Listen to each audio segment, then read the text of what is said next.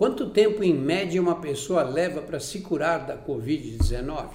Olha, varia muito. Você pode ter uma pessoa que pegou o vírus e não sente absolutamente nada. Aí você calcula, normalmente a gente acha que em 14 dias ela já eliminou o vírus e que não vai causar problemas para os outros. Você tem gente que tem sintomas leves e também usa o mesmo critério. Você tem gente que tem sintomas mais pesados, né? Fica com muita tosse, mal-estar, cansaço muscular. Esses quadros podem se arrastar mais tempo. E você tem aqueles que vão parar nas UTIs e que ficam duas, três semanas internados, entubados nas UTIs. Então é um quadro muito variável.